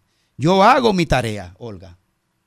Yo hago mi tarea en legislar, proponer leyes, en fiscalizar, pedir cuenta y en representar, porque a través de la mesa técnica yo estaré al lado de mis electores, porque para algo debe valer el voto. bueno, tú tienes un compromiso de, ya cuando seas candidato corriendo frente a los demás previo a las elecciones, Sí. no tan lejos, pero un poquito ya después de las primarias, Sí. venir a contarnos Son esa, eh, esa eh, segunda, ese, eh, no ese segundo proyecto que tú... Mañana me reúno, va a ser muy importante, muy importante para los representados. Y en la Fuerza del Pueblo va a ser por encuesta. Nuestra selección será por encuesta. Es decir, Sí. le van a preguntar a la gente qué piensa y si votaría por X, tal o Y. Yo espero que ¿Cuántos cuando candidatos hay mi nombre, compitiendo en, pues la, digan que sí. en la número uno, precandidatos? La circunscripción tiene seis, Seis. ¿Pero diputaciones. cuántos están compitiendo? Y Actualmente, Sí. Creo, que se, creo que nos inscribimos 12 o 13 Ok. o 14, qué sé yo. Y de esos eh, Se los habrán tres mujeres porque la ley obliga, la ley de, de género. Y cuando son pares, como el caso, Sí. se va a mitad por la mitad, sí. 50-50. Es decir, que nosotros estamos compitiendo Con tres. con tres. O sea, con dos. Tú estás compitiendo con dos. Yo estoy compitiendo con dos, Sí, exactamente. Bueno, vamos a ver qué pasa. Los mejores deseos y los mejores Éxitos. éxitos. Bueno, la trayectoria está ahí y vamos a dar un una una vamos a dar una muestra de que se puede ser legislador desde la decencia. Claro, hombre. Eh, Bueno. Grimer, muchísimas gracias por haber estado con nosotros. Ya lo saben, es eh, candidato a diputado por el Distrito Nacional por la Fuerza del Pueblo. Así que uno. vayan anotando sus No fue- numeritos. No fue tan difícil entrevistarlo. no, no fue tan para que tú difícil. veas. Hablo bastante. Señores, vamos a una pausa. Regresamos con más en breve por el rumbo de la tarde. Seguimos aquí en el rumbo de la tarde. Qué bueno que nos acompañan. Tenemos otro invitado, otro invitado también que tiene sus calidades, calidades importantes, principalmente en el mundo de los deportes. Qué bueno, qué bueno hablar de los deportes porque eh, una de las cosas que ayuda mucho a nuestra juventud es el amor por los deportes. Tienen que entretenerse, pero además de eso es el desarrollo espiritual, aunque ustedes no lo crean, y es el desarrollo también físico. Cuando los muchachos están en deportes, difícilmente, difícilmente están pensando en otra cosa. Aún uno ve que aparecen medallistas que vivían en un, en un, eh, una casita de zinc allí cerca de la ribera del río. Entonces uno entiende el porqué del esfuerzo, el porqué del amor se pone a prácticas de deportes como en este caso. Por eso el viceministro de Deportes, Kennedy Vargas, viene hoy para hablar, pero de otro tema que no es de deporte, pero lógicamente nos va a hablar de deporte, porque el deporte es la base de lo que él pretende. Él quiere ser senador. ¿Por qué quiere ser senador Kennedy Vargas? Buenas tardes, gracias por Buenas- acompañarnos. Buenas tardes, Rudy. De verdad que es un placer estar aquí en cabina con usted, un hombre que yo siempre he admirado, porque cuando yo comenzaba en los medios de comunicación, ya usted era una figura. Y siempre veía ese caballero caminando de su oficina a, a lo- a los talleres, Sí. cuando aquello, el periodismo era por, por pegado, Sí, esas sí. cosas. Y siempre, y siempre lo veía usted ahí. Y de verdad que me siento muy bien al venir aquí y poder hablar un poquito de mi proyecto. A mí me gustaba cuando yo era, cuando yo era primero subdirector y después director de, de última hora. A mí me gustaba hacer todo el proceso Sí, sí. hasta el final. Yo recuerdo eso. Siempre andaba con una camisa blanca, recuerdo. Yo usaba mucha camisa Sí, blanca, sí. sí, recuerdo mucho Es eso. que mi padre, que usaba mucho, mucha ropa formal, Sí. a mí me, me gustaba usar camisa blanca. Sí. Él decía que esa era la formalidad. Sí. Eso eran 85, 86. Sí, sí, yo, sí. yo era un muchachito. Yo entré en el 84 a- al grupo Listín, claro, sí. Sí, sí. No, eh, estamos por aquí eh, haciendo un recorrido por los principales medios y hay que venir por aquí, por esta estación y por este espacio. Gracias. Aspiramos a senador por la provincia de Independencia, es donde yo nací, es donde yo siempre he hecho un trabajo social.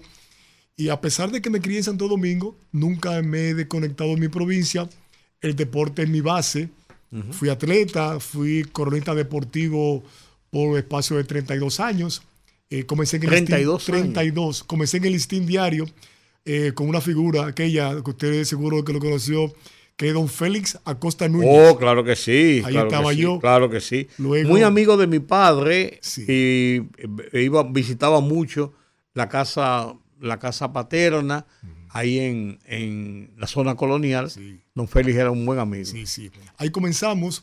Eh, bueno, decidimos ya en el año 2018 dejar ya la comunicación, 32 años, e insertarnos de lleno en la política. Trabajamos con el presidente directamente, con Roberto Furcal, y en las pasadas elecciones el presidente decide ponernos como viceministro y ahí estamos. Entonces, recientemente hablamos con él, que nuestras aspiraciones, y nos dio luz verde, porque entendemos que nosotros lo que venimos de campo y logramos quizás una posición en la sociedad, tenemos que devolver algo. Y yo quiero devolver algo a mi provincia.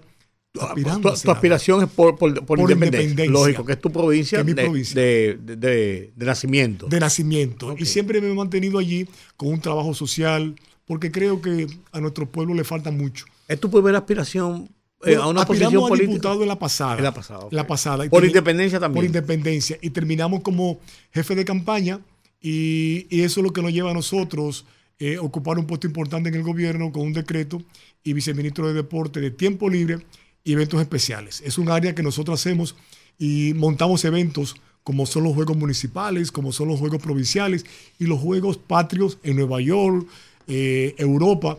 Y ese es nuestro trabajo allí en el ministerio. Y queremos seguir mejorando la calidad ¿Qué de vida. necesita independencia que un candidato a senador puede ofertar? Mira, en nuestra provincia falta empleos. Todo lo puede ser el gobierno. Entonces nosotros tenemos una riqueza natural bella y especial, que es el lago Enriquillo. El lago Enriquillo, darle la vuelta al lago Enriquillo, Sí. son tres horas y media. Entonces, en el lago Enriquillo... Se entra no por las caritas y se sale por el limón. Por allá. Yo, yo hice ese Sí, recorrido una sí, vez. Pero no hay un lugar donde quedarse. Ah, no, no. No hay. No hay un restaurante, no hay un lugar que el turista diga, me voy a quedar aquí esta noche, quiero pasar dos días por aquí. No lo hay. Entonces nosotros pensamos de llegar al Congreso, preparar un proyecto, una maqueta e irnos a Fitur. Fitur es aquella feria internacional donde van muchos En- en empresarios, muchos España, interesados Madrid, claro. y vender ese proyecto, aprovechando una ley que existe, que es la 1221, que todo el empresario que se instala allí está libre de impuestos por X tiempo. Automáticamente yo sé que se le presente esto a un empresario de esos, europeo o norteamericano, se van a interesar. ¿Por qué? Porque el turismo eh, está tomando mucha fuerza, en la, eh, mucha fuerza en la zona por el turismo de Pedernales. Claro, claro, claro. Entonces, existe, Es una zona de existe una carretera que se abandonó, se continuó con otro cuando los tiempos de Trujillo y se abandonó. Y el presidente la está rescatando, que es de Pedernales a Double G, que son unos 40 minutos. Es buscando enlazar. Pues existe. existe la Sí. carretera, pero se abandonó. Muy mala. Se abandonó. Entonces, ese es uno de los otros proyectos. Otro proyecto que yo busco es eh, la zona franca. En nuestra zona, en nuestra provincia, no existe la zona franca. Entonces, también es tocarle a los empresarios, mira, ven a mi provincia, instálate con tu zona franca, es libre de impuestos y te va a interesar. ¿Por qué? Porque los impuestos también eh, detienen un poquito a los empresarios aquí en Santo Domingo y se aprovecha la mano de obra que por allí existe. Además, Rudy y Olga va a servir como de un muro de contención. La migración haitiana allí se puede detener. ¿Con qué? Con los empleos, eh, tener allí un, un- cuidado de niños, un albergue, que todas las madres pueden dejar a sus niños ahí e irse a laborar. Hacer Una, una propuesta como esa, presentársela a los empresarios para ver de qué manera nosotros generamos empleo en la, en la- provincia, que es lo que nos falta. Nosotros casi nos falta todo. ¿Por qué? Porque los legisladores que han estado en el Congreso van al Congreso hasta a veces a dormir y levantan la mano cuando otros proponen un proyecto, pero nunca generan proyectos a favor de nuestra provincia y nosotros queremos hacerlo desde el Congreso. ¿Quién es el senador ahora? Y, Valentín Medrano Sí. es actualmente del PLD y lamentablemente está muy mal porque no va a la provincia, no va a la provincia, tiene un 8.5% en, la, en, la, en, la, en las encuestas que se está haciendo en, lo- en los actuales momentos. ¿Es fuerte el PRM allá? Estamos creciendo. Saben que esas provincias eh, cambian según el gobierno. Sí. eh, pequeña, eh, con muchas necesidades, y hoy las mediciones ya no dan como ganadores en las próximas elecciones. ¿Cuántos votantes tiene, tiene Independencia? Una, una 30 curiosidad. y algo miles de Sí, 30 y votantes. Valentín salió, el senador pasado, con 16.500 votos, salió el senador. Sí. Es, es poco, Es poco. es sí. poco, es poco. Pero de, de mucha gente que vive fuera. La, la- Más de la mitad vive fuera por, por las situaciones de vida allí. Pero Emigra. mantiene, pues mantiene el vínculo y mantiene su registro para votar allá. Sí, lo tiene, pero el problema está en el galope. Nosotros llamamos galope largo a transportar a las personas Sí. ese día de la votación. Y eso se dificulta un poquito. Porque todo el mundo no puede ir porque llegar a la provincia son tres horas y media, el pasaje es un poco costoso. Y nosotros buscamos la manera de que ellos vayan a votar en busca de nosotros lograr esa posición importante para la provincia y para mi gobierno. Esa, esa, esa, escúchame, Olga. No, no, esa tranquilo. esa eh, posición está reservada en el partido. No, va, o- va, o va por medición, va, por, encuestas. Por encuestas. Sí. ¿Y qué, otros qué otros candidatos hay, en- el partido? Hay tres más. Está el veterano eh, político Dagoberto Rodríguez Adames, que fue senador Que 12 fue años senador, claro. y ha aspirado otras veces. Es- Anestesiólogo y, y- y- político. Así mismo, así mismo. Eh, un caballero, un Claro, caballero, claro, de verdad que mi respeto para el doctor, Claro. pero entendemos que los las cosas cambian. Los tiempos Sí. necesitan de algo más, con más calidad. Además de Rodríguez Dame, ¿qué me dice? Hay otros dos, hay un empresario, hay dos empresarios más De allá. Que de allá, pero lo- los numeritos están dando, Entre a nosotros. usted y, y, Sí, sí. sí. y, y, y Dagoberto, Dagoberto. sí. ¿Ha tenido oportunidad de trabajar en el campo ya en la provincia? Eh, Me refiero a hablar con las personas que pertenecen a ella, cuáles son sus principales necesidades, cuál va a ser la plataforma que usted utilizaría en caso de ser favorecido con el voto. Bueno, mira, nosotros tenemos, conocemos la problemática de la provincia, porque a pesar de que eh, venimos aquí a- de joven, siempre hemos mantenido una relación con la provincia, porque tenemos una fundación que trabaja a favor de la comunidad, a favor de los jóvenes, eh, que lleva mi nombre, la fundación. Siempre hemos estado ahí presentes. Al nosotros terminar en la pasada eh, campaña como director jefe de campaña, hemos mantenido un vínculo total con la dirección política. Nosotros hicimos el lanzamiento el pasado sábado en Jimaní y recibimos un gran respaldo y de ex legisladores que nos apoyan en esta oportunidad. Conocemos bien la problemática de nuestra provincia. ¿Qué haría. ¿Qué haría con el tema de la, de la migración ilegal haitiana? Por ejemplo, yo me he dado cuenta, lo he dicho aquí en otras ocasiones, que en esas eh, provincias que están un poquito más alejadas del centro y de la capital, yo digo que el alcance de, de los servicios públicos y de la fiscalización del Estado es casi nula. ¿Qué haría con ese tema? Porque con mucha frecuencia, yo que vivo dando trotes por ahí por los Sí, montes, sí. sí, mucho, me doy cuenta de que la proporción de la población en esas provincias es casi que al revés a lo que es en, en las provincias más cercanas a la capital. Hay muchos eh, ilegales, incluso viven de aquel lado en Haití, trabajan aquí y hay una, una cosa muy normalizada de, de ese cruce Sí, sí. entre provincias y el, y el país de Haití. Entonces yo entiendo que una de las cosas que más está afectando en esas zonas es casi como un fenómeno de despoblación, en donde la mayoría, se luce que la mayoría sobre todo de trabajadores, ahí no se da el 80-20, sino al revés. Entonces, ¿qué está pensando en ese Es sentido? un poquito alta la migración eh, ilegal en nuestra zona. ¿Por qué? Porque ellos vienen con facilidad, entran y salen. Y ellos son los que trabajan prácticamente la agricultura en la zona, las obras de la construcción. Y yo entiendo que el gobierno está buscando la solución a eso, porque yo entiendo que hay que buscar, hay que registrarlo, hay que legalizarlo de una manera, porque ya muchos también de ellos han hecho familia de este lado, tienen hijos dominicanos. Es un tema que el gobierno debe poner la atención para ver de qué manera no nos afecta tanto y bu- buscar la manera de estar de acuerdo con... ¿Ha pensado en algún tipo de iniciativa? Porque muchas veces cuando se habla del tema haitiano, el dominicano suele ser muy susceptible y esa, esa palabrita específicamente de regularizarlo, inmediatamente saltan todos los ultranacionalistas que hay por ahí en las redes sociales y piensan en que eso es un problema del que estamos aumentando, que ya tenemos un problema. El tema de la educación con la gran cantidad de niños de padres haitianos, el tema de la salud y las parturientas y el tema de la gran migración ilegal que sigue siendo el mismo. ¿Ha pensado en alguna propuesta que podría iniciar desde su llegada al Senado de la República? Mira, yo, yo, entiendo que lo que hemos planteado nosotros de zona franca allí va a servir de muro de contención. ¿Por qué? Porque el, el- el que viene a, a- esta zona eh, y me emigra a Santo Domingo tiene un- su problema. Pero si nosotros allí instalamos zonas francas donde ambos lados puedan trabajar, que el, el- el haitiano se pueda quedar ahí, que el dominicano pueda trabajar ahí, y yo sé que esta, esta, esta propuesta le va a, a beneficiar y le va a interesar a la comunidad internacional como Estados Unidos, Francia, Canadá, que siempre han estado preocupados por la, por la situación haitiana y República Dominicana, yo creo que la zona franca va a servir de muro de contención.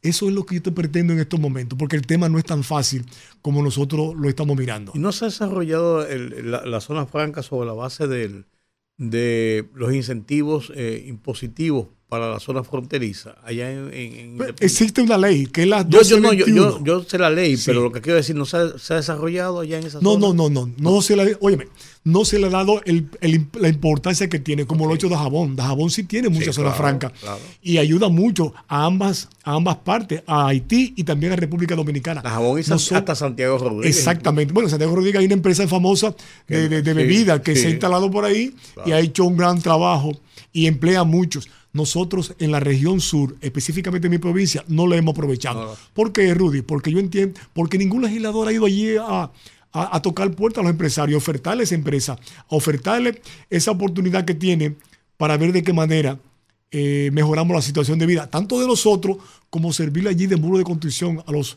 a los haitianos. Es lo que yo puedo en este momento de verdad plantear en busca de solución. Usted también es viceministro de Deportes. El otro día revisaba algunas cifras que están relacionadas a la inversión en deporte. Sí. Me llevé a la sorpresa que incluso el Ministerio de Cultura tiene un presupuesto mayor al Ministerio de Deportes. Y me parece bastante interesante porque hace unos días estuvimos en una mesa ciudadana que estamos recién inaugurando en, en el programa y establecíamos un análisis sobre el tema de la seguridad ciudadana. Yo estoy convencida que esos espacios que el deporte llena en la vida de adolescentes y jóvenes es el espacio que luego le permite a ese joven y a ese adolescente no ingresar a la delincuencia, porque tiene opciones.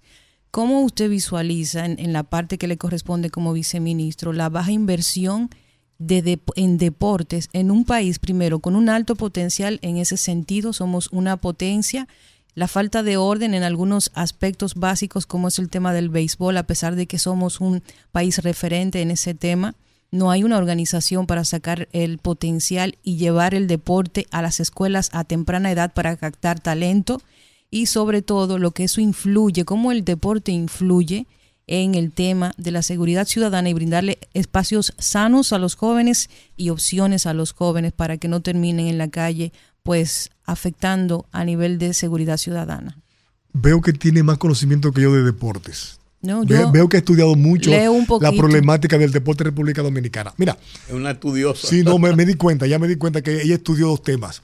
Mira, Olga, uno de los, otro de los puntos que nosotros queremos eh, tratar cuando lleguemos al Congreso es aumentar el presupuesto del Ministerio de Deporte. ¿Sabe cuánto es el, el presupuesto?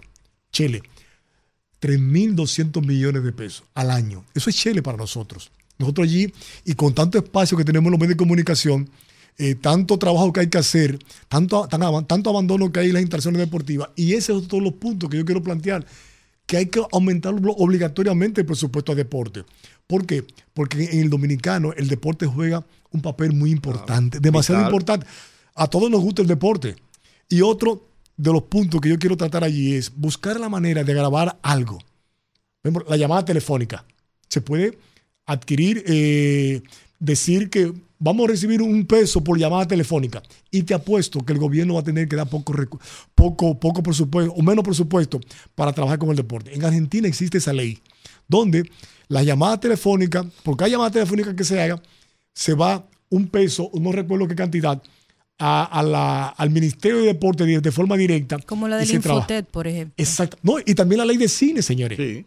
Sí, se puede eh, agravar esto en busca de beneficiar un sector tan importante como el deporte de República Dominicana. Yo creo que si yo hoy soy un hombre de sociedad, fue porque hice deporte desde niño. Y de verdad que el niño que hace deporte y, y estudia, es difícil que caiga en corrupción. Muy difícil. Muchos deportes te dan una estructura y disciplina y eso forja el carácter. Sin Claro. duda que el no tema solamente el carácter. Olga, no solamente el carácter. Tú tienes dos hijos y hay uno que hace deporte. Te garantizo que ese es el último en enfermarse, porque mejora su defensa, mejora su calidad de vida, eh, eh, no le da gripe y mucho más ahora después de la pandemia. eh, Nosotros estamos importanti- importantizando mucho, mucho más lo que es aumentar la defensa. Cuando tú aumentas tu defensa, el, eh, el COVID famoso este, la gripe, te afecta mucho menos. Y eso se logra con deporte. Eh, gracias a Dios, eh, yo creo que nosotros debemos seguir fomentando esto y quiero llegar al Congreso también para legislar a favor de este, de este presupuesto, porque de verdad es penoso. El ministro de Deporte hace de tripa corazón muchas veces.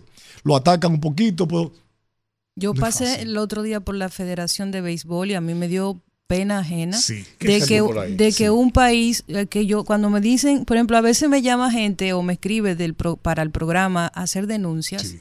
y yo tengo la mala costumbre de que si me dicen algo yo tengo que ir a verlo con mis propios ojos, como Claro. dicen por ahí. Porque yo no creo, no es que no crea en, en nadie, sino que yo entiendo que para uno hacer un ejercicio responsable de comunicación tiene que para hacer comunicación hay que investigar. Hay que constatar. Sí. Entonces, a mí me llamó mucho la atención porque en este gobierno se exhiben muchos logros en materia de deportes y por eso yo me dediqué a revisar los numeritos de deportes, la inversión y sobre todo el presupuesto. Cuando vi esa denuncia de la condición en que se encuentra la Federación de Béisbol, señores, debo, de- debo decir que hay una cifra específica, 500 millones de dólares anuales, el deporte, el béisbol, le deja a la República Dominicana por diferentes vías. Y nosotros no hemos sido, no hemos sido como países capaces de traducir eso en una política orientada a sacar mayor provecho de ese activo que tenemos en el país como potencia deportiva, comenzando por el tema del béisbol.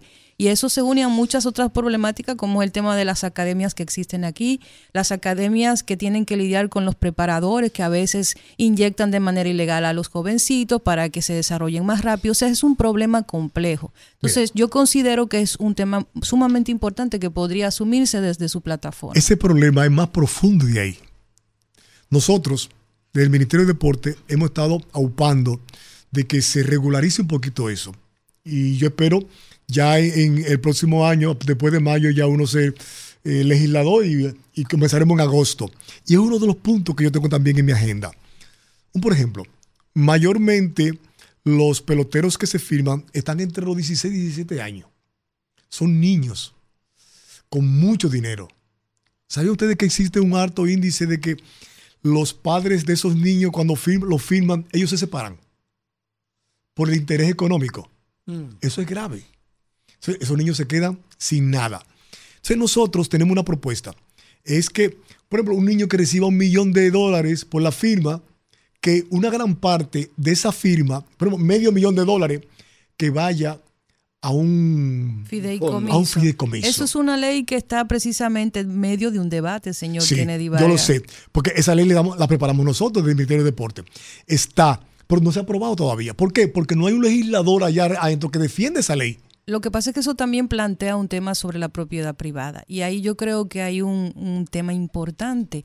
En el fondo es una persona que se firma, la firman a esa persona, sus padres tienen tutela, legalmente son los responsables de, ese, de ese adolescente hasta que no cumpla la mayoría de edad. Y el hecho de que el Estado tenga que, que en cierta forma administrar fondos que son privados y son privados de, y son de un individuo, yo creo que eso no le va a gustar a, a la gente que está detrás Mm. Pero no, de no, sus de- de- hijos de- de explicarte algo, Olga. Y también por el hecho de que muchos de ellos venden la firma a futuro con los preparadores y Los eso engañan, es todo un Olga. negocio. Olga, los engañan. Oye, me es grave esto. Entonces, hay que buscar la forma. Yo sé que lleva un sinnúmero de, de situaciones, pero no es justo que de 100, el, el porcentaje, de 100 peloteros que se firman, solamente 3 llegan a grandes ligas. La mayoría se frustra en el camino. Sea, no puede ser que un niño que firmó un año atrás por un millón de dólares vuelva a la nada de nuevo. sin un centavo, sin haber estudiado, porque no tiene un título universitario. Sea, yo considero, soy, y yo estoy con esa ley, que entonces se le devuelva ese fideicomiso, ese dinero, esos beneficios a los 21 años. Ya a los 21 años, todavía el niño tiene juventud y puede eh, emprender una carrera profesional. Eso es lo que estamos buscando. Otra cosa, que es un punto grave. Esos niños en su mayoría son inyectados sin su consentimiento. Mm. O sea, es grave también. Ah, eso, sí- eso, sí es grave. eso y sí hay también serio. que legislar para eso. Pero usted no piensa, señor eh, Vargas, que es un tema de una prioridad de los gobiernos. Yo le pongo un ejemplo. El, el- la gestión a la que usted pertenece, Sí, se le aumentó un 36% el presupuesto de publicidad sí. y eh, se gastan 8.500 millones de pesos solamente en promover obras del gobierno. Sin embargo, usted acaba de establecer el presupuesto que se le da a, ¿A deporte? deportes. Muy poco. Y todos, creo que no hay una sola persona bruta en esa presidencia, en, en- en- en ese ministerio de la presidencia. Sí. No lo creo. Yo creo que hay gente muy inteligente y capaz. Y yo creo que todo el mundo conoce la dirección, la, la relación directa que existe entre el deporte y el tema de las oportunidades eh, para los jóvenes. Sí. ¿Usted no cree que es un tema de prioridad, de que se tiene, no se tiene como prioridad aumentar ese presupuesto de deportes para tener un impacto en las clases bajas, sobre todo, que es donde llegan esos programas? Bueno, mira, a pesar de que el, el ministerio tiene 300 3.200 millones de pesos, el presidente a cada momento inyecta recursos. Porque él pide muchas obras. Sí. Mira, hágame esta obra Y yo inyecto recursos. Él lo hace. Él lo hace. Entendemos que yo sé que usted no- Partidas por encima del presupuesto. Sí, lo hace, a cada momento, a cada momento. Yo, mira, yo necesito que me hagan ese play y el, ministro Camacho le dice, mire, presidente, ya no, por supuesto se acabó, no hay problema, yo te, yo te inyecto recursos. Estamos en olla, presidente. Sí, óigame, el presidente hace eso, hace eso, a cada momento, no solamente a deporte, a cualquier entidad. Eh, él tiene un presupuesto libre de, de- manejo e inyecta. Yo creo que él inyecta más que el presupuesto que tiene el Ministerio de Deporte. A cada momento con muchas obras. Eh, ahora mismo estamos reparando nosotros obras por toda parte del país. En mi campo se está haciendo un, un, un- un polideportivo bajo techo y eso es el presidente que inyecta recursos porque a cada momento, nada más hay nómina, prácticamente se van los recursos del Ministerio de Deportes. Kennedy, gracias por acompañarnos. No, gracias qué a bueno, ustedes Qué por esta bueno que nos, oportunidad. que nos ha dado estas, estas informaciones sobre lo que pasa en, en- en el Ministerio de Deporte. Qué interesante. Sí. Pero también de tus aspiraciones, Sí. tus aspiraciones en, en este proceso electoral, eh, pensando en el bien de tu provincia, independencia. Tengo que devolver largo a mi pueblo. Qué bueno. Sí. Qué bueno. Éxitos. Gracias, Olga. Gracias, Rudy. A sus órdenes. Bueno, señores, es hora de la pausa. Hemos conversado con Kennedy Vargas, viceministro de Deportes y aspirante a la senaduría por el Partido Revolucionario Moderno, a la candidatura a senador para las elecciones del próximo 2024. Así Gracias es. por acompañarnos. A ustedes.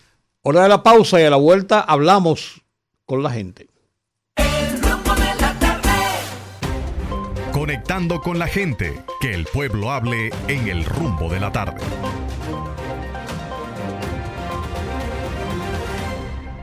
Hora de la gente, hora de los amigos que nos escuchan, que hacen parte de este programa. Esta media hora es de ellos.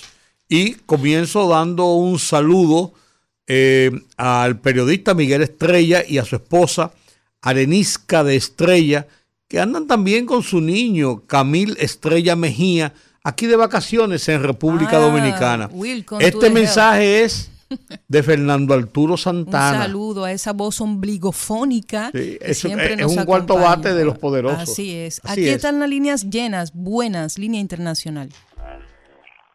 Adelante. Hola. Saludos de Puerto Rico, mi gente. Hey, ¿qué hay, Aníbal? ¿Cómo estamos? Aquí con un chip de en la mano. que. ¿Está lloviendo en Puerto Rico, Aníbal? No, aquí lo que hay una bruma del polvo del Sahara. Con el polvo del Sahara, sí, Un, sí. sofo- un sofocón que muchacho. Sí, sí, sí, sí. Cuídate que, cuídate que eso irrita mucho lo- los ojos y, la, y los bronquios. Eh, eh, estoy comprando gotitas y, y la mascarilla por lo menos nos ha ayudado mucho. Yo la sigo usando. Así es, así es. Ese Cuéntanos. muchacho, que, ese muchacho que estaba ahí dijo algo como que tan inocente que, bueno, yo me machuqué un pie con el chipijano cuando lo escuché y que... Esto es Dijo terrible. que Estados Unidos y la, y la comunidad internacional se preocupa por Haití. Fue lo que, yo escuché eso bien. Fue, eso fue lo que él dijo. ¿Qué dijo qué? ¿Que la comunidad? ¿Qué qué? internacional y Estados Unidos se preocupan por Haití. Sí. Cuando que, que diga pan de ellos a, a, a, a, a decirle para que inviertan en la frontera, porque ellos se preocupan por Haití. Yo, yo me machuqué un pie cuando él dijo eso. Pero, miren, esto con relación a lo que dijo Olga de, de, de los presupuestos a los ministerios y el presupuesto que le dan a publicidad del gobierno. Lo más que molestan, pu- pueden darle, mire, 15 mil millones. El problema es cómo dirigen esos eso, eso, esos anuncios. Tienen al ministro de, ta- de, de- de tapar botella y servir café. Y él hace un anuncio para decirme cómo él, cómo él sirve su café, lo bien que él lo sirve. Miren, hermano, utilice ese, ese, ese, ese dinero en su ministerio para educar al pueblo. Que por lo menos uno diga, oye, me han cambiado el sistema. No la misma porquería, la, la misma charlatanería que sean los anteriores. Muchas Bueno, gracias, familia. gracias Saludos. a ti siempre por la sintonía. Buenas, rumbo de la tarde. Buenas tardes, bendiciones. Bendiciones, adelante. Eh, Georgie, para el llamado a la gente de obra pública, ¿usted sabe cuánto? Menos de 50 metros es lo que tiene tapones kilométricos en eh, la carretera de los girasoles, ahí, antes de llegar al cementerio. La llaman la, la baja de Comevaca. Menos de 50 metros, Georgie, de asfalto. Y eso tiene un tapón kilométrico día y noche. Ya háganmele un llamado a la gente de obra pública, por favor. para Ya, que ay, este problema. usted sí tiene mala suerte. Menos de 50 metros. Ahora, cualquiera de los girasoles que llame, que le explique para que usted vea, menos de 50 metros de asfalto se lleva eso. Y aún tiene a uno cogiendo lucha por ahí con esos tapones. Vamos a hacer el llamado. Obras públicas, Licho, por favor. Buenas, rumbo de la tarde. Rumbo de la tarde. Buenas tardes, Olguita. Buenas tardes, yo, eh, Rudy. Ramón, bienvenido. ¿Cómo estamos? Buenas tardes. A, a George, donde quiera que esté, un saludo. ¿Cómo no? Oigan, Eh, eh, pero qué, qué, qué, ¿cómo se llama el que estaba ahí? Kennedy Vargas. Kennedy Vargas. ¿Qué, qué Kennedy Vargas más ameno ese? Entonces él quiere los cuartos de los, de los muchachos de los barrios que firman para él, para él administrarlo, la mitad que le den. O sea que si firman un muchacho por tres millones de dólares, que le den un millón y medio de dólares a, a deporte para que yo lo administren. Pero él, para, para eso está el Estado, para suministrar un buen presupuesto a las instituciones. Él no, él no tiene que estar administrando dinero de nadie, no es verdad eso. Ahora quiere también que la, la llamada que uno haga, que ya están grabadas con un casi un 30% de impuestos, un 28%, también se le ponga un peso para que se lo den a ellos, para ellos hacer, para pagar botellas, para pagar suerdazo, para pagar un grupo de cosas y además para robárselo al final. No, señor, no, señor, eso no es así. Suerte que él no va a llegar a ser senador, que ese no va para ningún lado, porque Ay, si llega a ser madre. senador no jodimos. Sopla, buenas, rumbo de la tarde. Buenas. Adelante. Dos cositas. Dele. Eh, Ese que está hablando, ese oyente ahí, ese no conoce nada, pues no, ese, no, ese no sabe nada. Lo que tiene que ir a la provincia de Independencia para que, para que, para que vea la propiedad de, de, de, de Kennedy Vargas. Que si no es él, es Dagoberto que, que van ahí. Porque ni del PLD ni de la Fuerza del Pueblo, no, porque no sirven, porque son basura todos. Ay, Virgen de No, la Alta Gracia, si no, no, no buenas. vaya a lavar, no. Rumbo de la tarde. Despertó. Buena, Teófilo. Don Teo, bienvenido. Gracias, tengo un gallo aquí que me cansa entre los pies. Don Rudy le mandó Jacqueline al gol. No, no he visto nada de. Ah, Porque yo le mandé un video a ella donde están preparando una litera para sacar uno que murió ayer en Baja Boniquito. no he para visto nada. sacarlo a punto de carretera. Y el ministro de Obra Pública, tanto que se ha llamado ese señor, no aparece. Y ha dicho, Mato se lo mandé también el video hoy.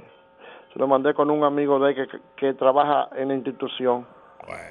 No vale, no vale. No sé lo que está pasando. No, no, porque no sabe lo que está pasando, no, que no, no le han prestado atención a ustedes. Exactamente. Y mira lo que dice Kenny Vargas, y que están inyectándole dinero, porque ¿por qué no inyectan entonces a Baja Boniquito? No quieren los votos de Baja Boniquito.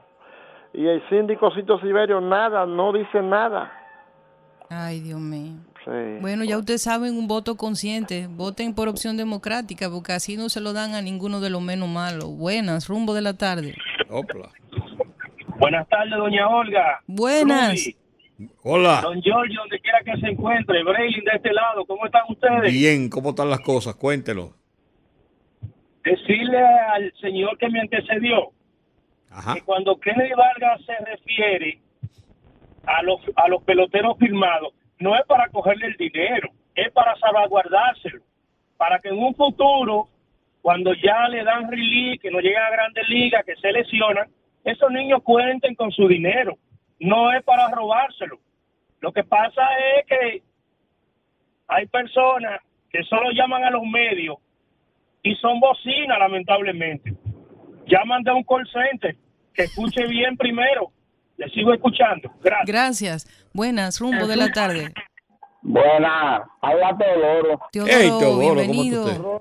Oiga, un placer estar con ustedes. Gracias. Cuéntenos. Sinceramente, aunque yo soy del PRM, yo quisiera estar en la circunscripción de, de Grey eh.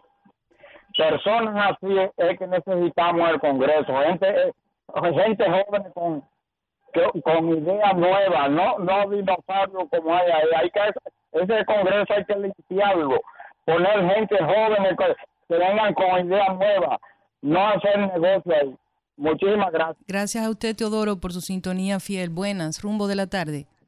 Buenas tardes, distinguida Olga. Oh, caballerísimo, bienvenido. Hola. Oye, eh, ¿y Georgie?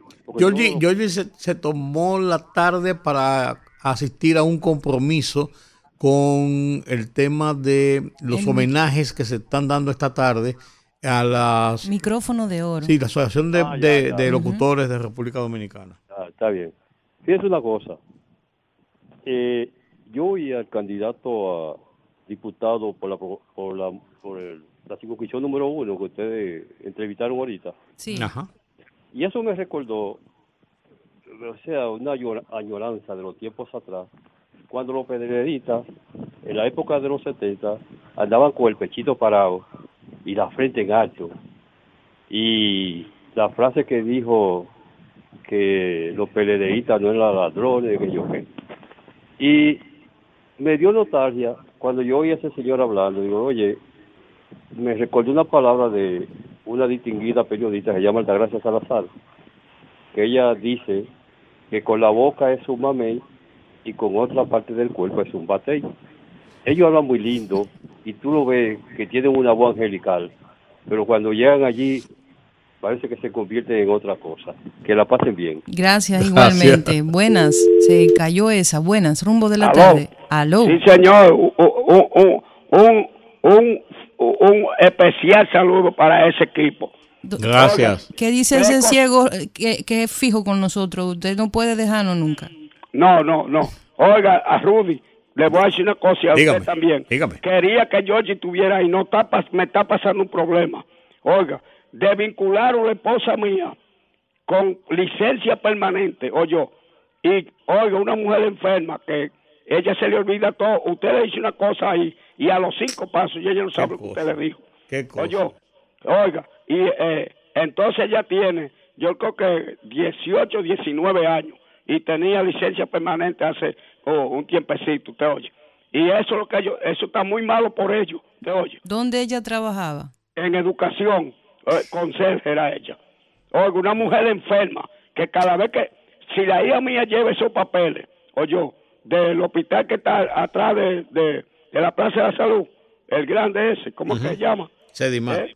Eh, Sedimá, dos veces pagó la hija mía, de a más de 100 mil pesos, oye, para te- poderla tener aquí con nosotros, te oye, porque ella aceptó, te ve, pero al paso, sin uno poderla atacar, pues se pone nerviosa, te oye, pero entonces ella no, ella no, no, no, no genera nada, te oye, ella no, no, se le olvida todo de una vez, te oye, y oiga lo que hicieron, entonces yo estaba eh, eh, pensando que Georgie estuviera ahí para ver si alguien de ustedes, yo voy a hablar con Nieve también, a ver si nos ayudan porque yo estaba en el seguro de ella y soy un hombre, un hombre con 72 años y tengo cuatro enfermedades también, ¿te oye?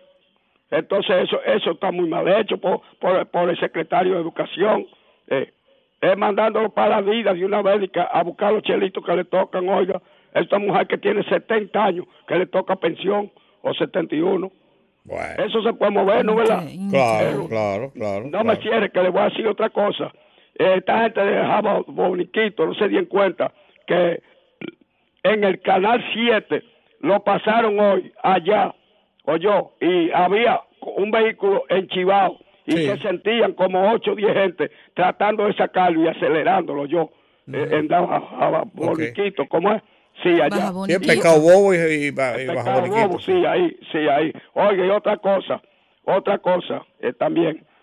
Oiga, usted ve la cuestión de, de este hombre, fue Paul Castro. Y Lionel, le- le- cuando Lionel le cantaron 20 años, y Hipólito lo soltó, y yo lo conocía en la Granja Mora, oye.